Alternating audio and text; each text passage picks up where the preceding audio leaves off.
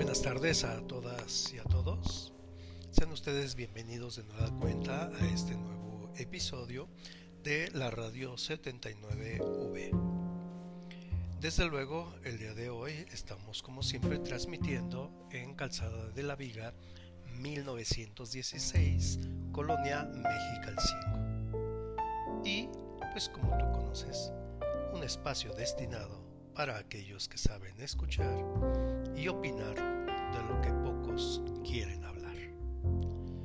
Pues el día de hoy eh, estamos de nueva cuenta intentando ver la posibilidad de acercarte una serie de historias que te permitan reflexionar sobre la situación actual y que sobre esa reflexión pues nos gustaría saber qué opinas al respecto de lo que escuchas, de lo que se dice dentro de estas historias, por supuesto en la idea de que también, como ustedes saben, se ha abierto la invitación para toda la comunidad a que participen en la Radio 79V. ¿Cómo puedes participar en Radio 79V? Bueno, pues sin duda podrás enviar un correo electrónico haciendo tu solicitud eh, y manifestando tu interés con algunas ideas de qué quieres poner en marcha, cómo te gustaría que fuera tu participación y desde luego yo me pondré en contacto contigo para ver la posibilidad de que de manera conjunta echemos a andar eh, la radio 79 de esta manera. Bien, pues no sé eh, qué les haya parecido la historia de la semana pasada. Espero haya sido de su gusto, que haya sido muy grata, que haya sido con un contenido altamente reflexivo, que esa es como una buena parte de la idea que se tiene. No tuve en esta ocasión este pues mm, comentarios al respecto, sobre todo de alumnos, y lo tuve de pues de los adultos, madres, padres, este maestros. Sin duda, eh, lo que sigue a continuación es que la comunidad, sobre todo de alumnos, pudiese darse el tiempo y el espacio de opinar al respecto de lo que escucha. Pues no sé, para poder entrar al tema, fíjate que de comentarte que recientemente eh, he prestado mucho más atención por esta situación del encierro a todas las actividades no, no solamente propias de casa, sino fuera de ella. Es decir, yo en, la casa donde vivo, en la parte trasera tengo un, patio suficientemente amplio, pero este tiene este, a su lado derecho e izquierdo la colindancia con pues con otras dos viviendas.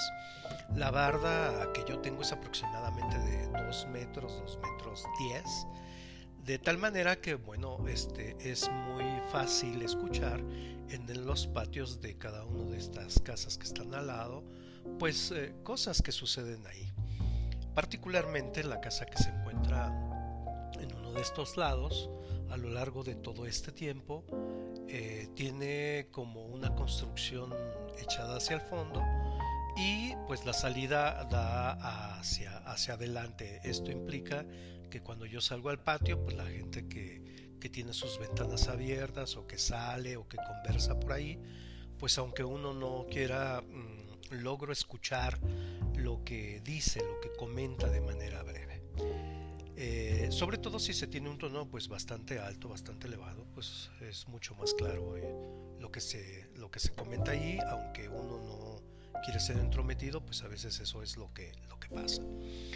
Eh, recientemente, después de pues más o menos conocer parte de la historia y de la vida de estas personas simplemente por lo, lo que habla, sé que eh, el papá pues trabajaba mucho y que sin duda pues eh, ahora en esta pandemia pues ha tenido que estar también en este encierro. Y el hijo ya entiendo pues un poco mayor, es decir, entrado ya hacia los 17, 18 años, creo a punto de terminar mm, más bien su preparatoria. Eh, a lo largo de este tiempo, bueno, pues eh, no, los conozco del todo, Sin embargo, eh, pues escucho a veces algunos comentarios que el padre le hace sobre todo a su menor hijo, algunos señalamientos propios de la educación y de, y de una educación que, trae consigo una disciplina y una responsabilidad que realmente espero compartan conmigo el punto, es lo deseable en, estos momentos y en todos para, para todas las personas que pues bueno desde luego viven con sus padres, ¿no? Eh, una de tantas tardes, sobre todo en este encierro, escuché un comentario de parte del hijo, pues de manera álgida y un poco irreverente, si me lo permiten, donde el hijo le dice al padre de pronto por alguna extraña razón, es el comentario más fuerte que se oye y se dice, no te metas en mi vida. Sin duda, este comentario eh, lo, mantuve, lo retuve y lo reflexioné para mí mismo. Pensé por un momento y dije, eh, ¿qué pasaría si ese joven fuera mi hijo y yo fuera su padre, ¿qué le comentaría? La frase no te metas en mi vida, no sé ustedes, pero sin duda espero no sea como el común denominador de los adolescentes centrados en esa edad y sobre todo llenos de pues de todas estas emociones y sentimientos que insisto no son los deseables. Así que mi reflexión va en este sentido con el comentario y la frase de no te metas en mi vida. Para ello, y espero puedas acomodarte, puedas escuchar en familia, me encantaría que eso pudiera suceder. Te quiero comentar algo relacionado esta frase y este, pues si te parece te doy un momento para que te acomodes, pongas todo a tono, para que se pueda escuchar muy bien. Y te eh, comento lo que el día de hoy te quiero decir. ¿Listos? Muy bien. Espero te agrade. Allá vamos. Esta frase caló hondamente en mí y me imaginaba yo siendo aquel padre y le respondía a mi hijo, Hijo, yo no me meto en tu vida. Tú te has metido en la mía hace 17 años. Llegaste a nuestras vidas y ocupaste nuestro tiempo durante casi tres meses. Mamá se sentía mal, no podía comer. Todo lo que comía lo devolvía. Y tenía que guardar reposo los últimos meses. Antes de que llegaras a casa, mamá no dormía y no me dejaba dormir yo tenía que despertar temprano para ir a trabajar. Sin embargo, me tenía que esforzar por ser paciente y ayudar a mamá a que se sintiera mejor, para que tú estuvieras bien. Los gastos aumentaron tanto que gran parte de lo nuestro estaba en ti. En un buen médico que atendiera a mamá y le ayudara a llevar un buen embarazo. Saludablemente en medicamentos, en la maternidad, es en comprar todo un guardarropa. Mamá veía algo de bebé y no podía esperar para poderlo comprar. Una cuna, un Moisés, una carriola, todo lo que pudiera contar de buena manera y para que tú estuvieras lo mejor posible. No te metas en mi vida. Todas las enfermedades te dieron, y nosotros tuvimos que suspender muchas de nuestras salidas. Mamá ya estaba bien arreglada para ir a alguna reunión. Yo estaba a punto de pasar por ella y me llamaba. Cambio de planes. El niño tiene temperatura y no podremos ir. No te metas en mi vida. Empezaste a caminar y ya no sé cuándo he tenido que estar más al pendiente de ti si cuando empezaste a caminar o cuando creíste que ya sabías.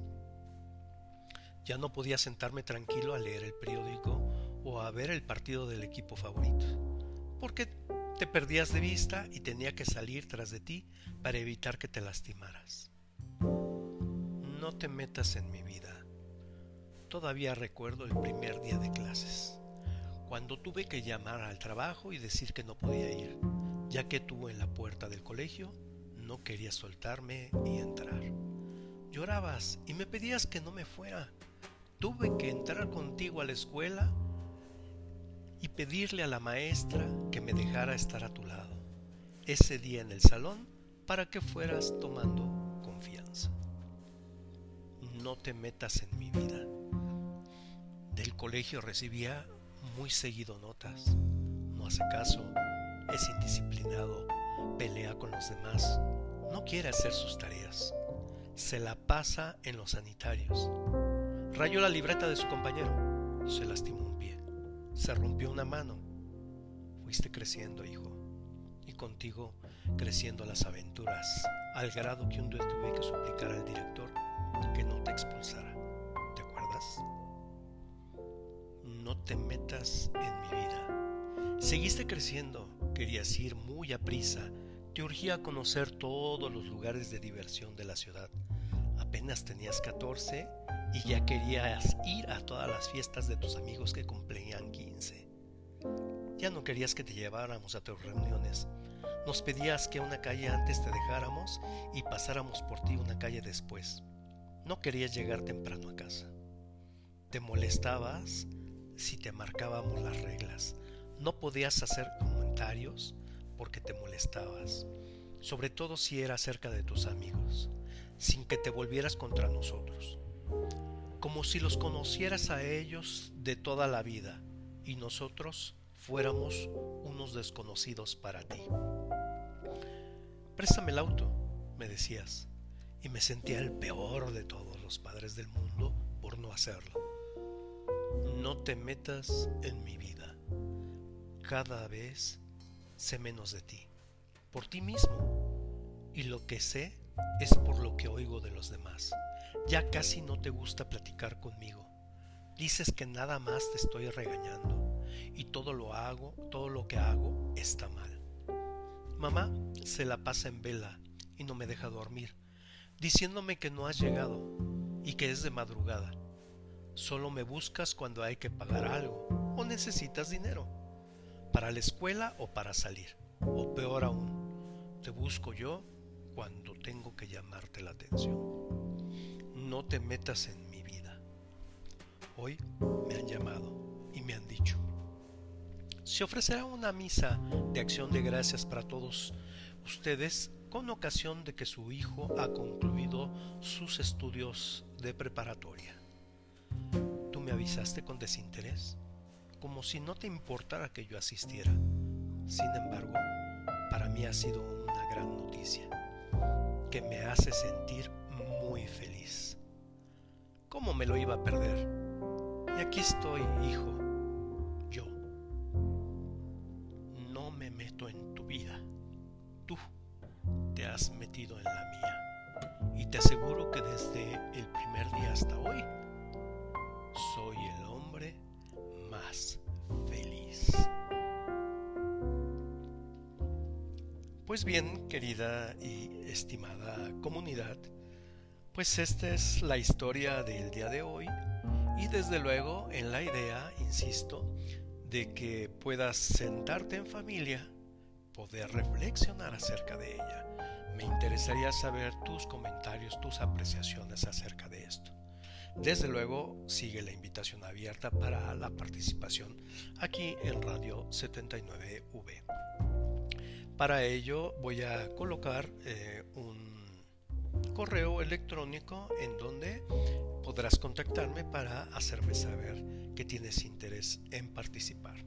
Lo que te puedo decir es que al inicio quizás no sea tan sencillo, pero te auguro que con el esfuerzo de manera conjunta puedes lograr hacer esto y mucho más. Pues el día de hoy lo dejo hasta aquí. Me da mucho gusto saludarles, al menos por este medio, y pues reciban un fuerte abrazo y un beso todos. Les deseo que sean felices. Nos vemos pronto. Bye.